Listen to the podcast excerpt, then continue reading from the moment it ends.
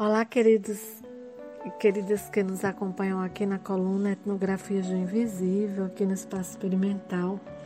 Essa semana eu fui surpreendido com a pergunta do meu filho. Ele me perguntava: Vai fazer o quê? Eu respondi: Vou escrever a coluna. E aí ele disse: Boa sorte em seu trabalho criativo. Esse diálogo com meu filho marca um pouco sobre o que eu quero falar hoje Faz alguns meses que a gente vem falando lá em casa sobre vocação profissional e às vezes é muito comum pais e filhos, né, amigos de colégio, trocarem ideias sobre vocação profissional. Pensando nas etapas de filhos, a gente vai também se revisitando sempre um pouco em nossas fases da vida. Sobre quem eu ia ser quando crescer, essa pergunta veio na adolescência. Mas a exemplo de poucos adolescentes de hoje, não tive que decidir isso justamente na adolescência. Eu pude esperar e também pude ser quem sempre quis em muitos aspectos da vida e, sobretudo, profissionalmente. Só que essa experiência nunca foi nem nunca será uma equação simples na existência de ninguém.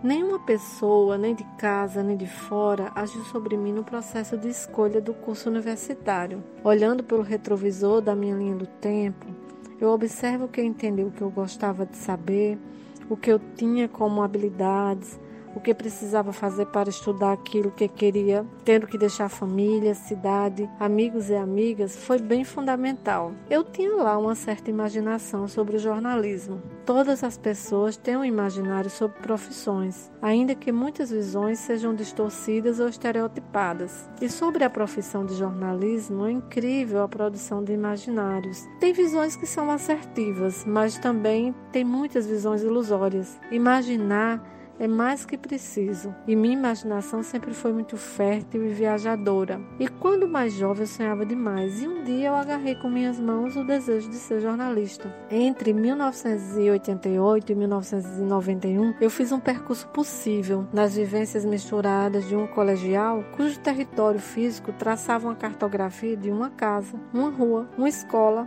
uma igreja e algumas poucas casas de amigos e de minha avó. Não tinha ideia de como era a vida de uma jornalista, apenas fui me dando conta das habilidades que eu tinha.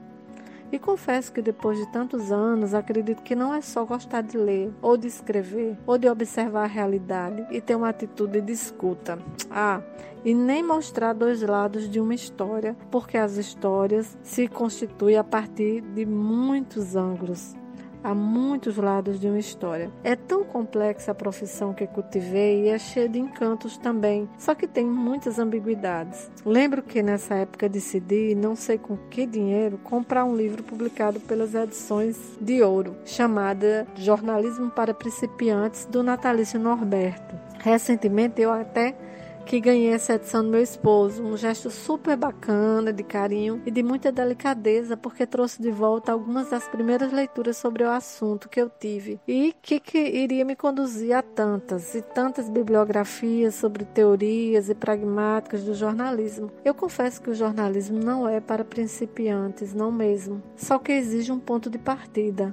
Revendo essa leitura, eu queria destacar algumas palavras de Norberto, quando ele diz que o jornalismo é uma profissão mutável sob certos aspectos. Eu amo essa profissão imersa em metamorfoses e considero profundamente desafiador viver dela, e a vejo ainda como necessária ao social. Agora é preciso entender que nem tudo que se diz jornalismo realmente o é. A realidade de precarização das práticas jornalísticas também passam pela construção de uma fachada em torno dela, da produção de ilusões e mentiras e de estruturação de pseudo-acontecimentos que tomam também a cena pública e confundem muitas pessoas. Imagina lidar com o tempo, o espaço e a verdade como chão de seu trabalho. Todos os dias, jornalistas lidam com a tessitura das palavras, tendo que renarrar mundos concretos, poderes e paixões. Desde Gutenberg, tudo na profissão é transformação, é declínio e recomposição. Não sei se um dia o jornalismo vai se acabar, porque eu vejo o jornalismo morrer e nascer no dia seguinte. Todo dia morremos um pouco e vamos ressurgindo. Hoje, sem a força física do espaço laboral das redações e suas histórias memoráveis, a nuvem é o novo ambiente de trabalho que comporta os antigos e novos dilemas. Se o que vivemos hoje é uma distopia, parte dela nos fala sobre incomunicação. E sinto muito todos os impactos e ataques vividos por bons profissionais de imprensa nesse tempo em diferentes culturas. E acredito, claro, Continuo acreditando no que de bom o jornalismo de qualidade é capaz de fazer pelo mundo, por nós mesmos. Eu nem sou mais uma principiante no jornalismo e ainda assim sigo encantada mesmo com as novidades, com a arte de contar histórias tão potentes, repletas de vida, força e sentimentos. Sim, há muitos e muitos sentimentos e subjetividade na escrita jornalística.